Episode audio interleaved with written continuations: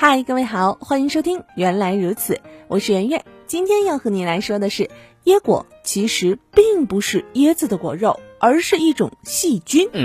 喝奶茶的时候，你会加椰果吗？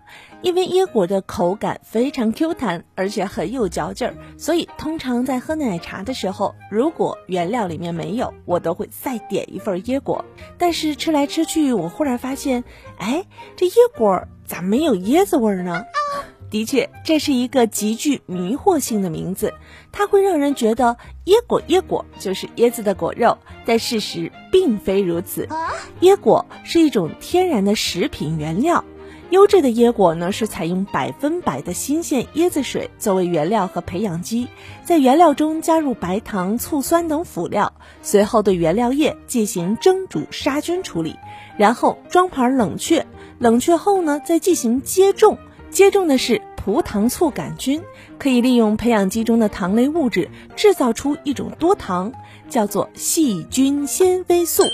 这些细菌纤维素浮在椰子水的表面，积累多了就成了一层厚厚的白色物质，那个就是凝胶。等它发酵五到七天之后，椰果逐渐形成，一般呢呈现出的是白色或乳白色的凝胶状，并且是洁白没有杂质的。